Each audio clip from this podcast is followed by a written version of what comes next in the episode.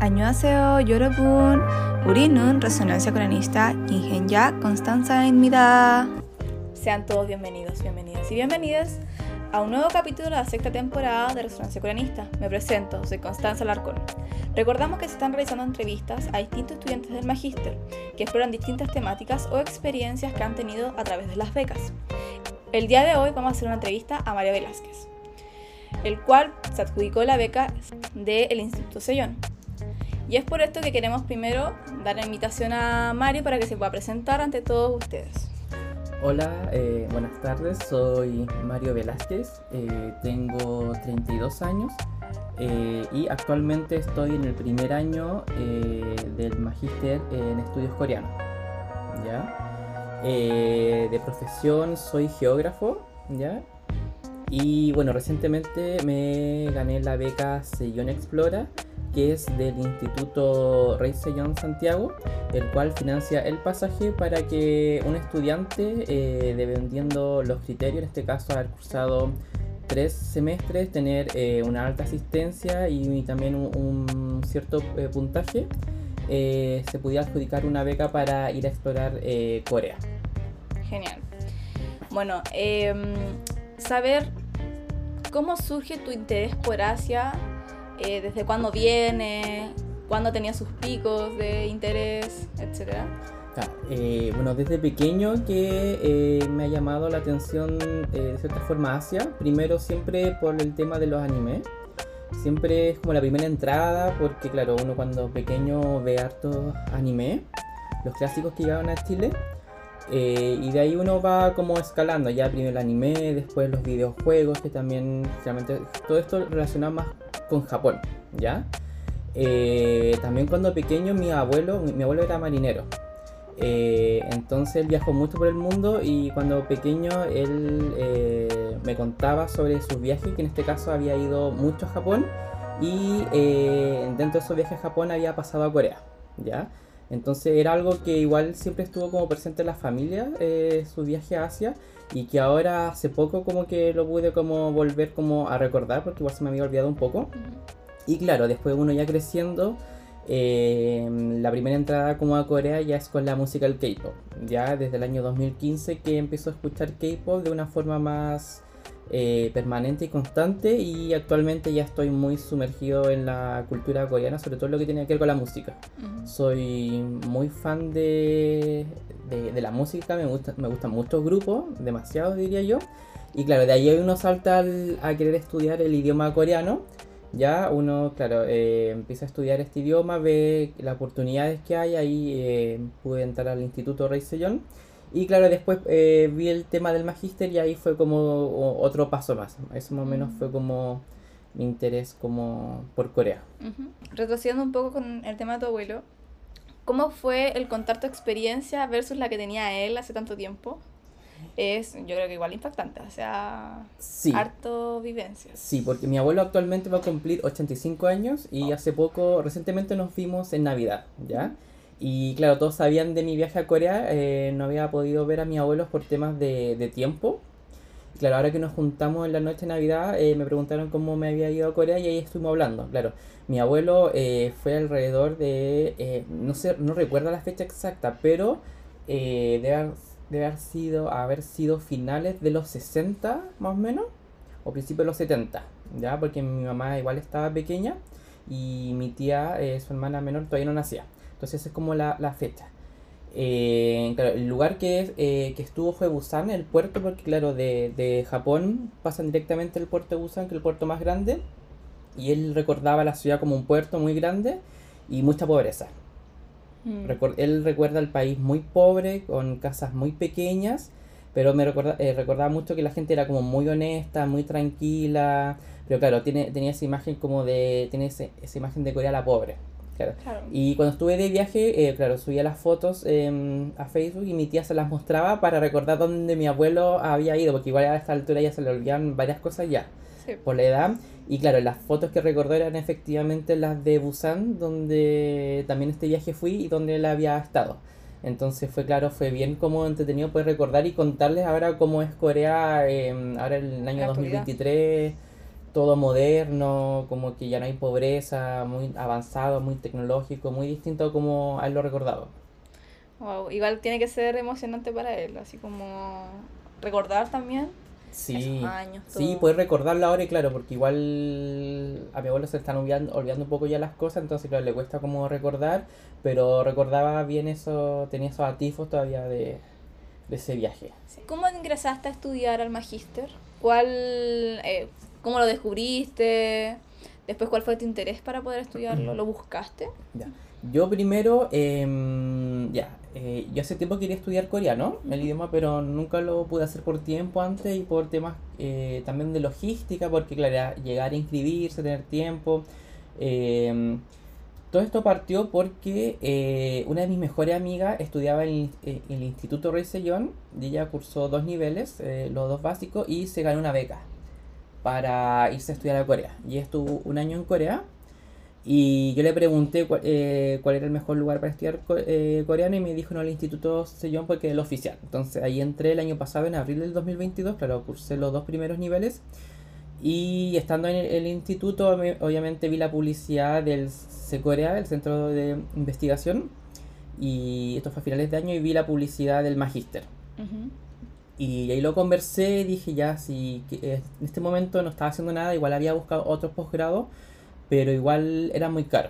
Entonces, claro, en este momento em, tenían la beca, la cual en ese momento se estaba ofreciendo, y postulé. Y claro, dije, si me gano la beca, eh, postulo, y, o sea, y me matriculo. De ahí presenté los papeles, hice la postulación, me entrevistaron y eh, me fue bien y me pude adjudicar una beca con la cual ya entré ya con más determinación y motivación al, al magíster. Ujú. En ese tiempo también había conocido, eh, tenía dos amigos también que, que hicieron la postulación conmigo, que uno fue Luis y la otra María Constanza. Ujú. Entonces los tres nos preparamos bastante para la postulación y salió, salió exitosa. Entonces ahí nos pudimos matricular eh, los tres. Ujú.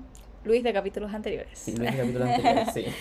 Eh, wow, entonces interesante saber que, por ejemplo, no solamente cuentas con una beca, ya van dos, si no me equivoco, Mm. ¿cierto? Entonces, oportunidades hay, Oportunidades hay, sí. muchas, muchas, entonces es cosa de postular. Igual lo mismo eh, pasó con Sofía, que hablábamos del tema, de que oportunidades siempre hay, entonces eh, es tomarlo. Y esperar también el tiempo. Sí, Sí, porque no todo es tan rápido es como cosa de esperar nomás. claro. Bueno, en este caso te adjudicaste la beca Sejong Explora Corea, ¿cierto? Eh, ¿Nos puedes comentar un poco del proceso, cómo llegaste a ella eh, y también cómo fue el inicio de esta postulación? ¿Qué te pedían? Ya, la, la beca yo sabía que existía porque eh, el año pasado yo fui a la charla que se dio en diciembre donde vi a... conocí a las personas que habían ido a presentar sus trabajos de la beca. Ya, en este caso los que quienes habían ganado la beca Acción Escolar y tanto como quienes habían ganado eh, los concursos de oratoria en ese tiempo y de escritura. Claro, ahí eh, justo también eh, un poco en ese tiempo estaba mi otra una compañera del magíster que había ganado en ese tiempo el, el concurso, Catherine Niño, entonces contaba su experiencia en Corea, más las otras personas que también eh, habían ido con la beca ex- eh, Señor Explora.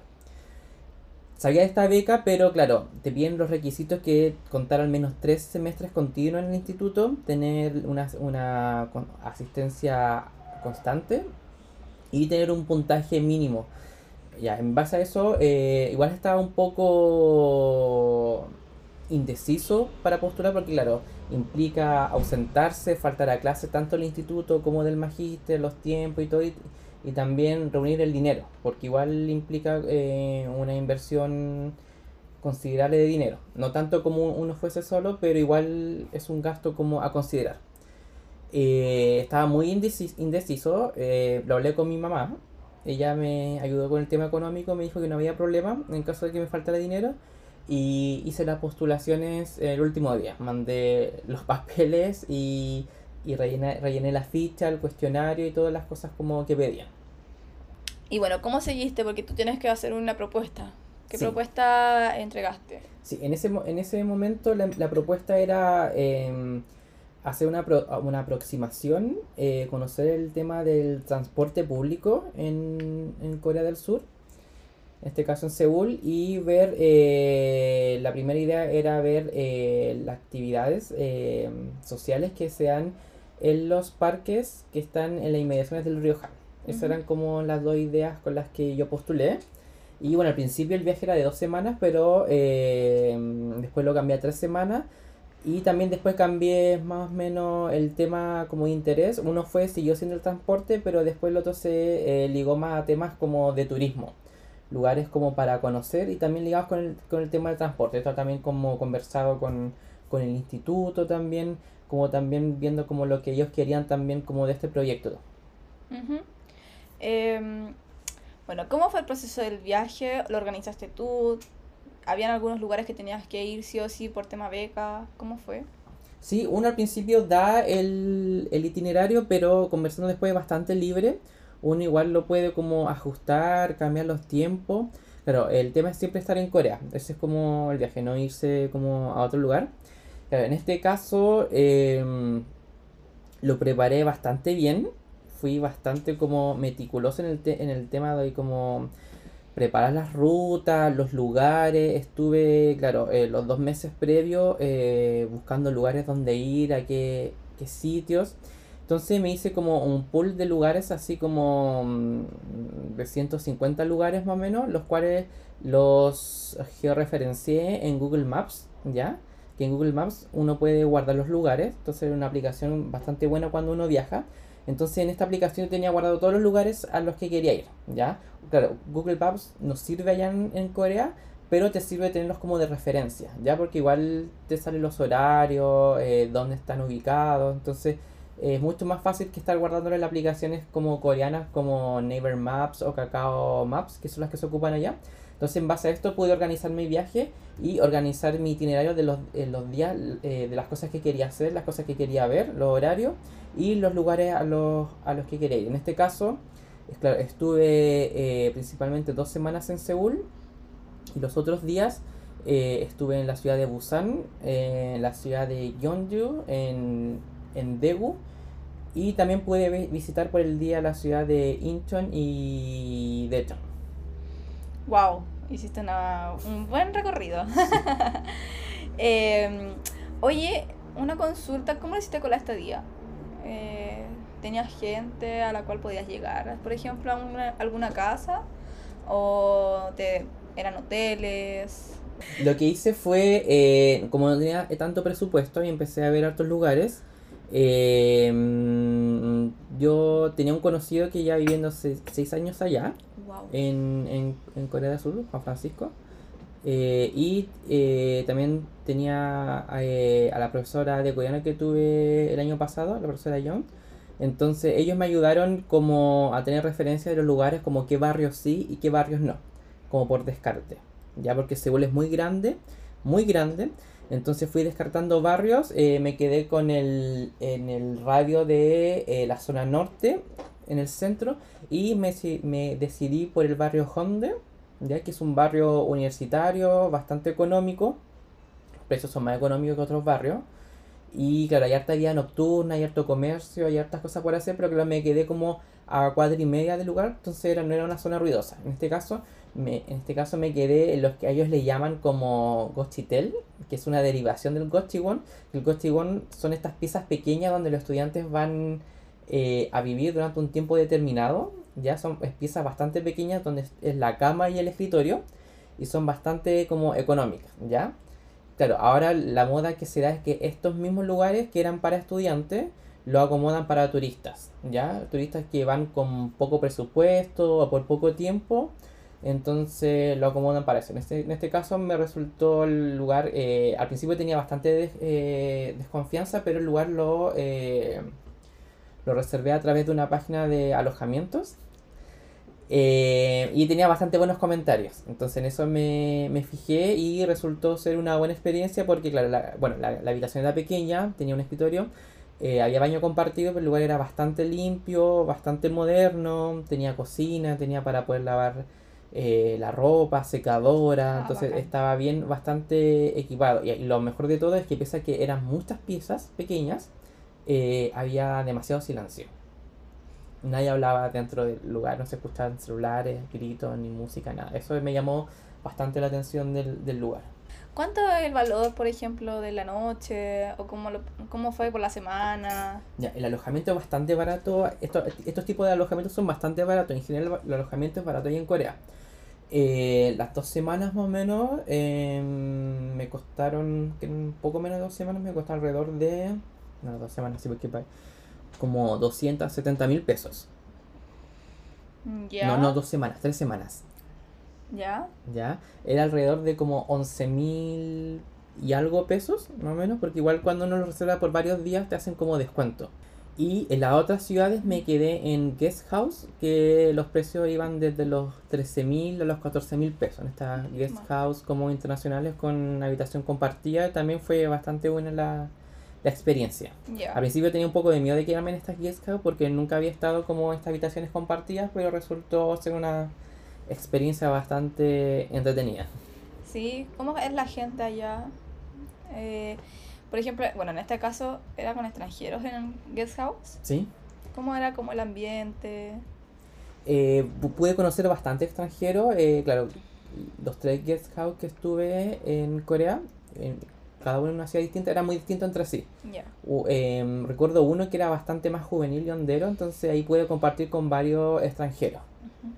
Que eran que estaban en la misma como más de conocer gente, conversar. Los otros dos que estuve eh, no pude conocer tanto porque era la gente era como más de, de quedarse y salir nomás. No había como espacio, tanto espacio para compartir. Mm. Pero fue bastante bueno, igual todo limpio, silencioso, cómodo. Em, me dijiste que estuviste tres semanas en Corea. Sí. Eran inicialmente dos. Lo modificaste a una. ¿Hasta cuántas semanas se puede ir? Hasta cuatro semanas. Ok. Ese es como el tope. ¿A qué no escogiste las cuatro semanas?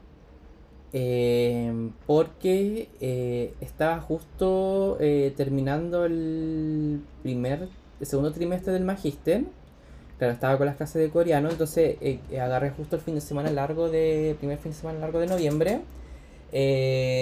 Mm, por el tema igual de presupuesto, claro, al estar cuatro semanas es un poco más caro y también uno pierde más clases y, Ah, claro. y atrasarse más. Entonces yo dije, ya estuve 21 días allá y más, claro, más los días de viaje que son 2 y 2, son, eh, son 25 días al final que uno se ausenta.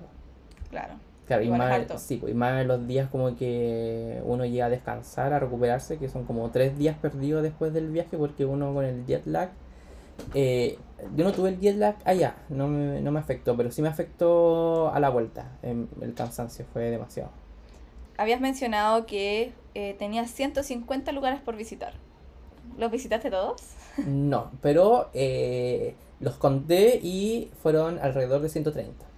Ah, wow, wow. O sea, fue súper aprovechado el viaje. Sí, mira, igual me preparé bien eh, físicamente antes de, antes de viajar, sabiendo que Corea tiene hartos cerros empinados. Eh, me pre- preparé harto, preparé bien los tiempos, optimicé bien los tiempos.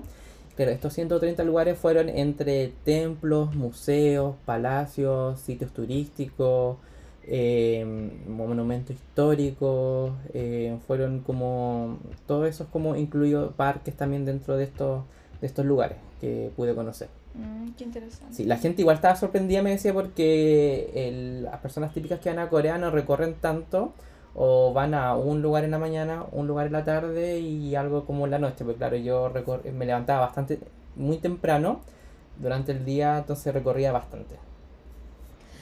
Wow, sí, o sea, igual fue a tu propósito al final. Mm. Sí, con la cabeza hacia adelante, como dicen, como los caballos, Sí, así directo. Oye, ¿y usaste vestimenta tradicional algún día? no, ¿No? no, ¿Por qué? no, porque... ¿Entras gratis a los museos? Sí. No tuve, no tuve tiempo y en realidad, claro, yo creo que es más entretenido cuando uno lo hace con amigos, cuando va, pero en este caso no me había llamado la- la- no me llamó mucho la atención como ocupar vestimenta. Ya me había probado la vestimenta que tienen en el instituto, ya me había sacado fotos y creo que con eso ya quedé como conforme. Igual la del hombre es un poco más fome, como que el traje de, de las chicas es como más, Pomposo. más pomposo, Sí. más, uno ve más chicas vestidas que, que chicos. Ah, claro. Como que las chicas como que sí o sí como que van vestidas, claro. O las parejas. Pero claro, ir solo como que no me llamó la atención y tampoco era algo como que me llama mucho la atención. así. Ah, ok. Oye, eh, bueno, te vi en muchos museos. Eh, bueno, Mario documentó casi todo esto en sus redes sociales, entre historias y publicaciones. Todas sus publicaciones eh, eran muchas al día, o sea, estuviste eh, documentando todo el proceso, lo cual igual lo encontré súper interesante. Hiciste también como un trabajo fotográfico importante.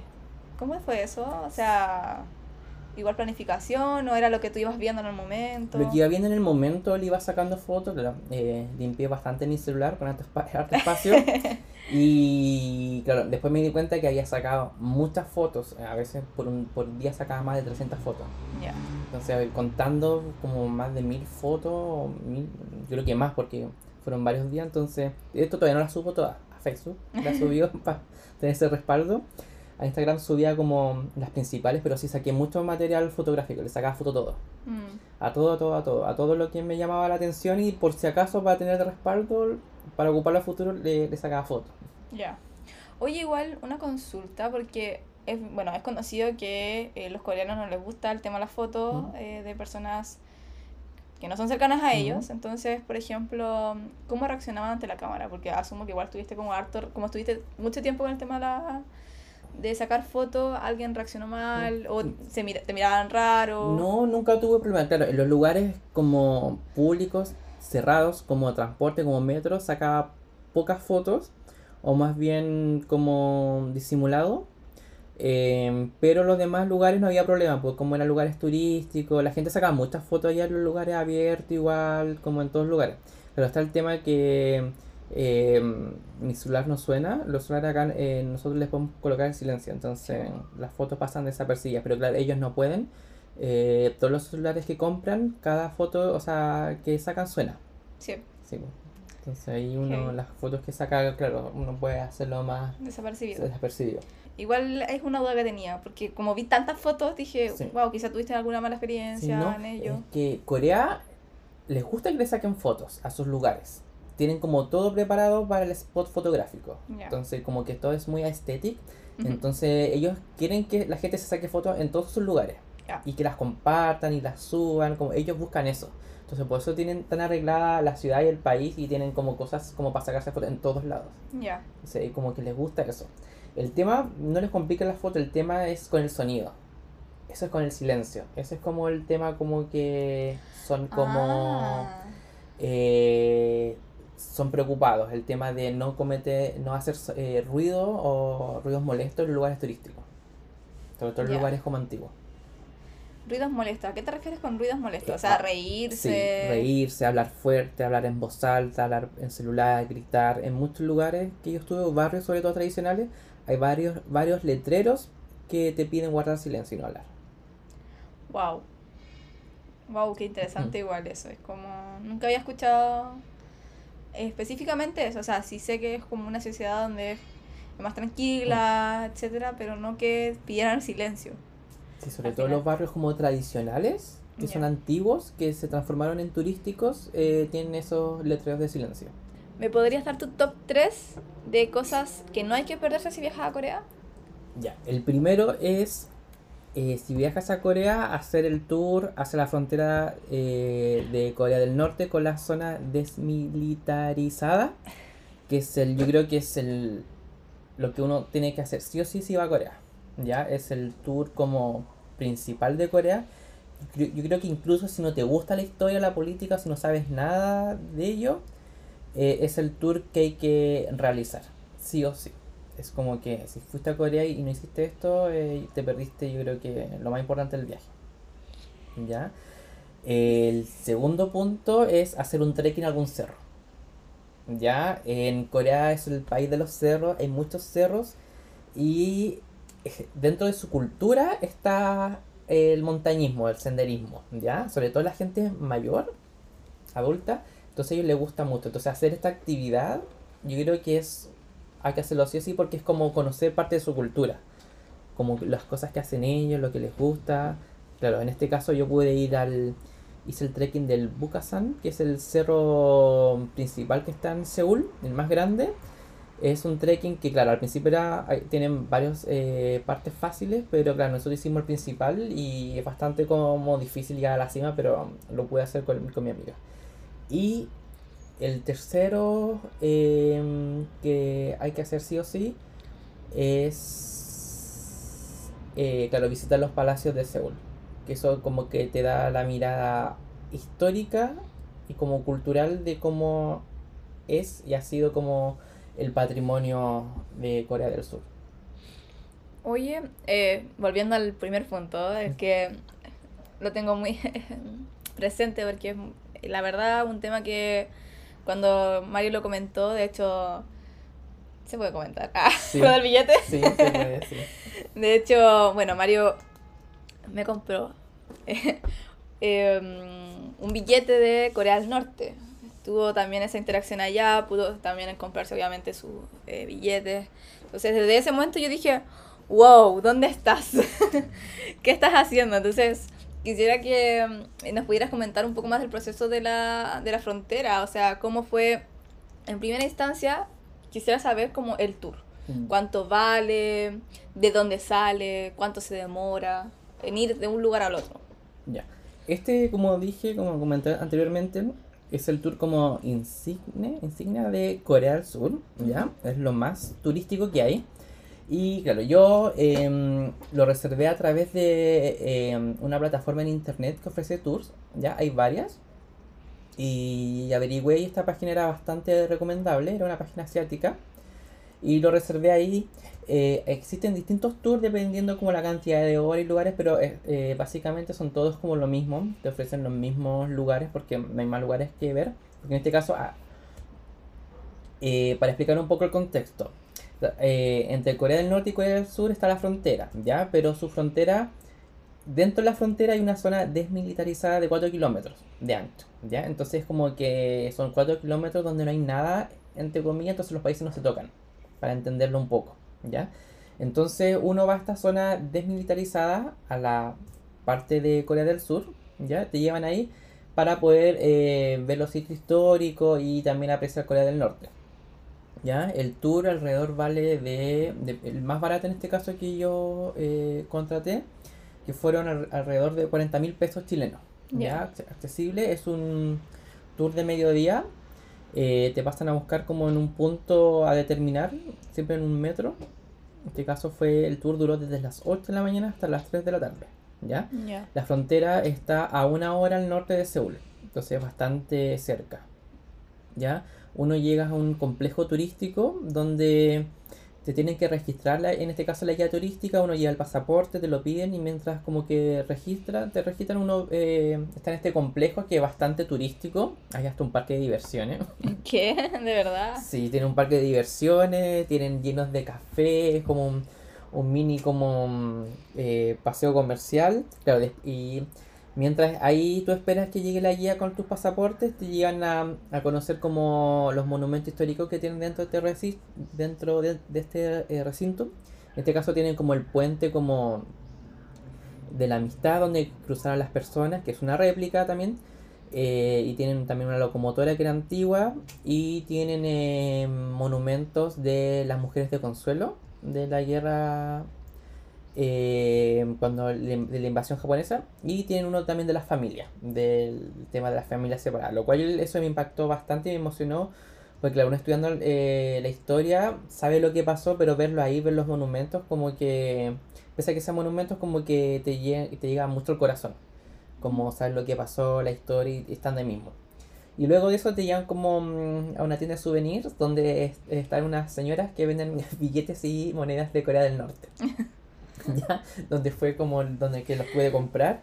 Ya, estos, estos los consiguen en la frontera, que eh, se me olvida el, el nombre de la ciudad, pero es, la ciudad que tiene eh, intercambio comercial con China. Ujú. ¿ya? Es una ciudad que está al norte de Corea del Norte.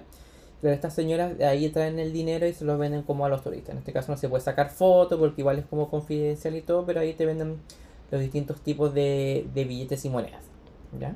¿Ellas están fuera de un comercio como legal? ¿O de un comercio legal? Yo creo que es un comercio como, como legal, porque igual están dentro como del, del recinto, Entonces, claro, es para los turistas. Saben que los turistas van a comprar y les va a gustar eso. Entonces, eh, imagino que es, que es legal. Ya. Entonces, la, eh, la ciudad, la, la ciudad de Sinuiju, creo que, que es la ciudad de Corea del Norte, que es como que, que es frontera con la ciudad china de Dandong. Entonces ahí, esa, de hecho esa es la puerta de entrada eh, turísticamente a Corea del Norte, donde pasa el tren y donde la gente puede entrar a Corea del Norte. Es la forma como oficial de hacerlo. Ya, ok. Se puede, pueden conseguir estas cosas. Ya. Bueno, quiero que me des, o me, si me podrías dar tres cosas positivas y negativas de Corea. Ah, ya. La Sí. primera era eh, negativa el tema de, de los migrantes que se tienen que abrir más. La segunda es la sociedad estresada. Eh, con el, el tema de la salud mental. Eh, la cuarta, mm, tiene un clima un poco jodido. Al que no le gusta Ya. el clima, esto es una cosa ya más personal, pero eh, igual interesante como analizar el clima Sí. de Corea del Sur desde el punto de vista de geógrafo. Ellos tienen inviernos muy fríos. De, de, ellos están a, la- a la latitud que es similar a la de California. ¿ya? No es, es, bastante baja, no es, no es muy alta la latitud que tienen. Entonces, em, pero ellos tienen inviernos muy helados. eh, Seúl puede alcanzar temperaturas más bajas que Oslo. tiene temperaturas similares a Estocolmo. Ya, muy frío. Entonces, incluso ahora la semana pasada, menos 17, menos 20, Mm. nevada. Entonces, eh, claro, ellos reciben masas polares de, de Siberia, de, del Ártico. Entonces, enfría bastante, mucho, eh, exageradamente Corea, eh, Corea del Sur Corea del Norte. Más que Japón. Y por el contrario, en, en verano tiene veranos muy húmedos y muy calurosos que fácilmente sobre 35 grados el, el- verano pasado con lluvias como monzónicas. Entonces tienen un clima bastante como jodido, una humedad claro. bastante alta. Entonces claro, si uno se quiere ir para allá o incluso si quiere ir de turismo tiene que estar preparado para eso. Otro tema, fuman harto. Entonces, tiene un problema con los cigarros también. Claro, ellos tienen zonas delimitadas donde fumar. No es como acá que la gente fuma harto, pero en esos lugares como que se ve bastante sucio. ¿De se, verdad? se acumula bastante Wow. colillas porque los tiran al suelo nomás. Claro, son lugares de- delimitados. Claro, durante la ciudad tú no ves colillas de cigarros, pero en esos lugares tú ves lleno de cigarros por todos lados. Ya. También. Entonces ahí también como otro punto como Negativo, como quizá. complicado. Y lo otro que cuesta hablar con personas. Tienen, en, por lo menos en los lugares de atención, comida, metro, transporte, tienen puras máquinas. Eh, entonces, uno fácilmente puede ir a allá y no, no hablar con nadie. No, intera- cero interac- eh, interacción. Sobre todo los restaurantes, las comidas, todo es pantalla y, te lo, y uno lo va a buscar. No existe el tema como de los meseros que existe acá. Hay, hay, hay lugares que tengo, yo fui a uno, pocos lugares más turísticos. Pero, eh, claro, hay poca interacción. Y cosas buenas eh, es el orden, son muy ordenados, respetan mucho como la integridad en general y el espacio de las otras personas. Entonces son muy respetuosos con eso. Los transportes públicos lo vi, mucho silencio, la gente no grita, no habla por teléfono en alto, no hay bulla, no hay música fuerte, son muy respetuosos con, con, con el sentir del otro. Entonces ya es como muy ordenado. em. Otra cosa buena que igual un poco complicado, pero también lo destacaría el tema de la basura. eh, bueno, recicl- reciclan harto, entonces tienen Sí. muy eh, esto como en mente de reciclarse para las cosas también. Y el otro tema la seguridad. Es un, un país bastante, bastante seguro, sobre todo para las mujeres. Claro, está el tema de que el tema del acoso, el tema de las cámaras ocultas, que ya yo creo que es otro tema. Eh, pero claro, aquí tú como mujer puedes salir en la calle hasta altas horas de la noche, no te va a pasar nada. O sea, no te van a robar, no te van a agredir, como que incluso puede, puede estar muy tarde. Yo también anduve muy tarde y nada, como que se siente demasiado la seguridad, no te roban, uno puede andar con el celular en la mano haciendo transmisión en vivo y no te van a robar nada. Bueno, dejan el celular en la mesa y Sí. se van a comprar el café. Sí, yo hice eso. Oh, Dejaba no. mis cosas, yo dejé mi, mi celular cargando varias veces ahí en un restaurante de comida, de comida rápida. Dejaba mis cosas ahí, me iba al baño, incluso un baño en segundo piso más lejos y estaban ahí. Incluso en algunos lados em, dejé hasta mis maletas que me estaban moviendo que andaban algunas pequeñas y nunca hubo Nada. ¿No te dio ese sentimiento latino de decir, no, no, no voy a dejar nada? Al principio sí, pero dije, ya estoy en Corea, entonces ya me acostumbré y dejé las cosas nomás ahí y nunca me robaron nada, incluso como que... Porque vi que la gente hacía lo mismo, dejaba las cámaras, las billeteras, todo y... Ay, qué miedo. No sé, es como el sentimiento de acá, así como... No pueden, uno no puede ni andar con el celular en la calle. Pero bueno. Bueno, igual interesante como ver esas dos perspectivas bien grandes. Em, ¿En qué fecha fuiste a Corea? Me refiero a fecha y también como en el espacio de la temperatura, en la estación del año en cual Sí. fuiste. Fue desde el 17 de octubre hasta el 9 de noviembre. ¿Ok?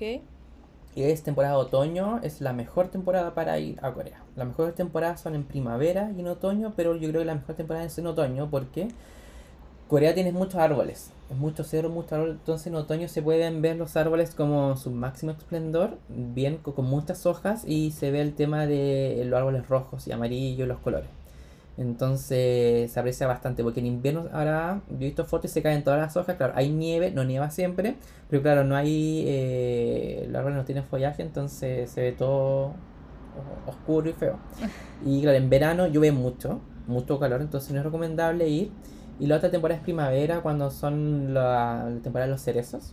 Pero también es, muy corta, entonces como es difícil planificarla, porque claro, sabe los cerezos dura una semana, pero a veces pasa que llueve y botan los cerezos en la hoja, entonces la gente como que lo ve muy poco. Pero yo creo que la mejor temporada para ir, ir, ir por el clima es en otoño, porque tienen un clima bastante similar acá.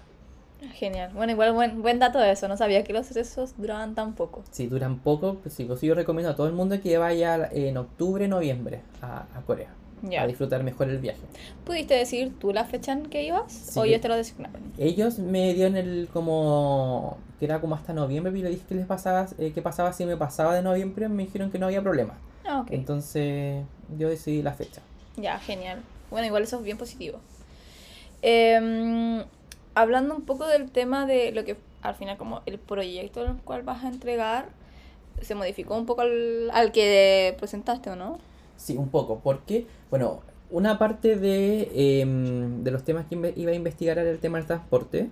Este tema igual lo pude desarrollar, hace poco hubo un seminario de, de temas de investigación del magíster y ahí pude presentar eh, mis primeros como avances exploratorios en cuanto como al transporte público en Corea de- del Sur y en Seúl. Ya, ese fue un tema.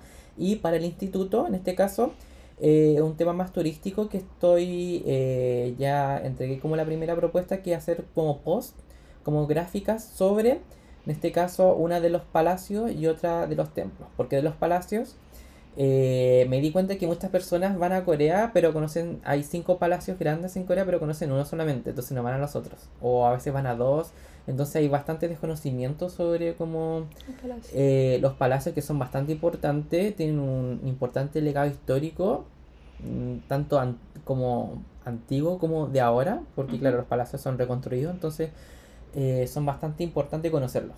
Entonces, mucha gente que quiso yo conocí que estaba viviendo allá o ha ido, no van a los, a los palacios o a los templos, entonces se pierden de, de bastante.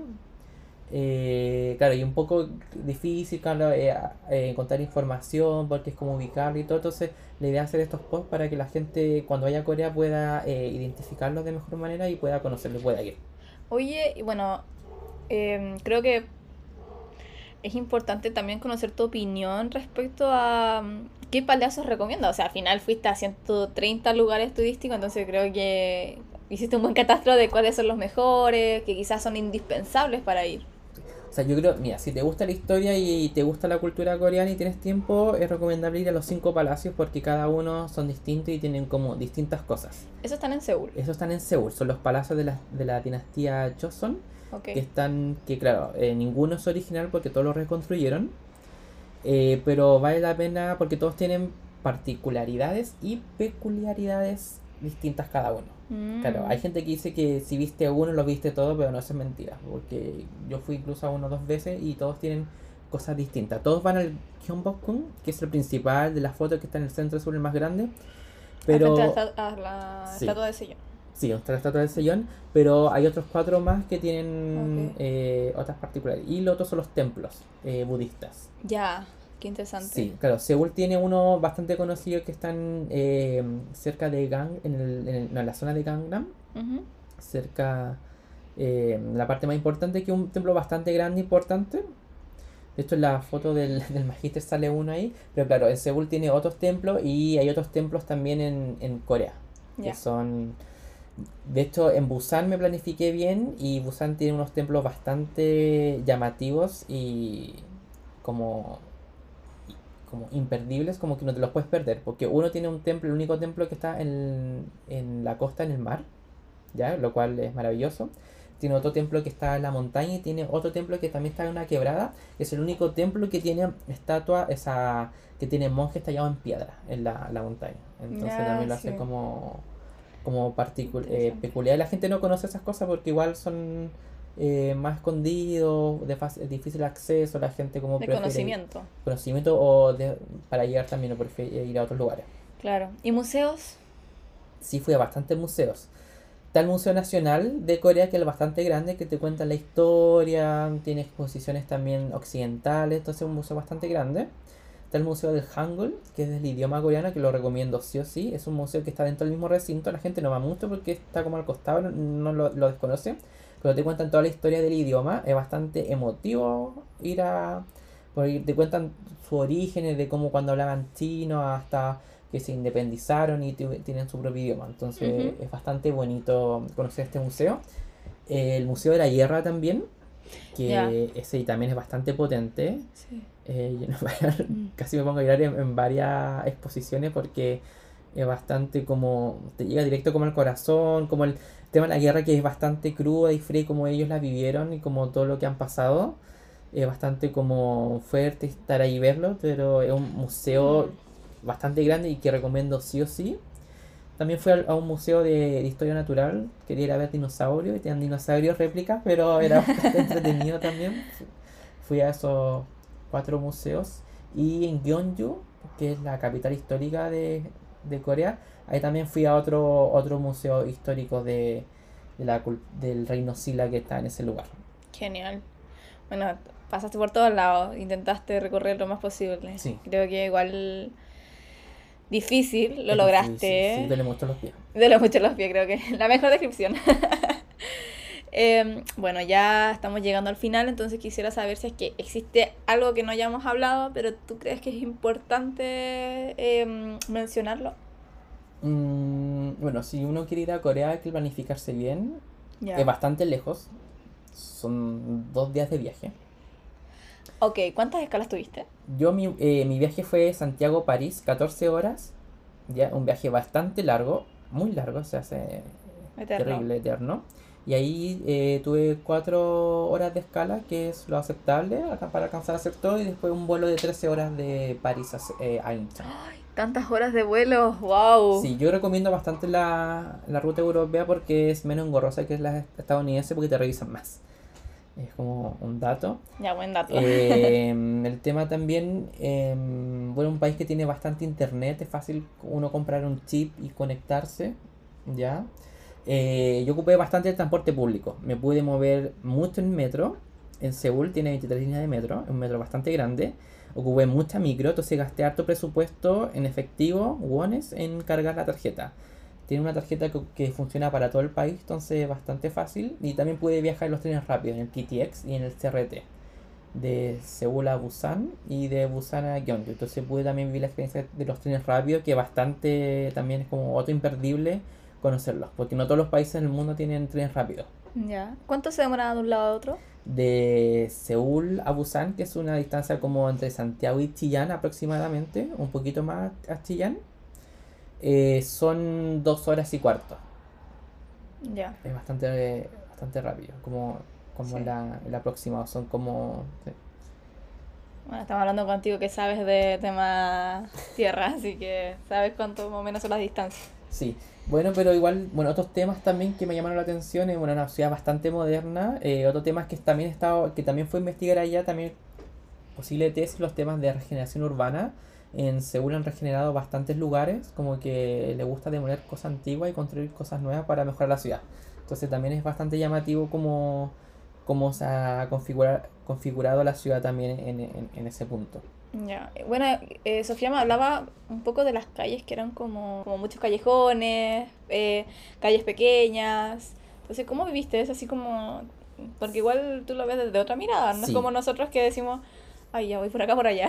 No, No, tú, porque- tú piensas como cómo se planificó esto. Sí, porque claro, Seúl, eh, la ciudad quedó destruida después de la guerra, entonces, eh, y con el rápido crecimiento urbano por el tema del milagro del río Han, la ciudad se urbanizó de una forma descontrolada muy rápida. Entonces, por eso tiene estos callejones, tiene cerros, entonces tiene muchas calles pequeñas, así, y no tienen veredas las calles, pues solamente como calle Sí, nomás. Eso Entonces pasa el auto y uno pasa como por el lado. Las calles principales son modernas, son muy estilo como Sanhattan acá, sin cables, grandes avenidas, con... Pero claro, las- el resto de la ciudad, los vecindarios son muy como, como laberínticos, como calles pequeñitas, callejones, oscuros, con altos cables, sin veredas, sin árboles. Ya, igual interesante, ¿no? Sí, po.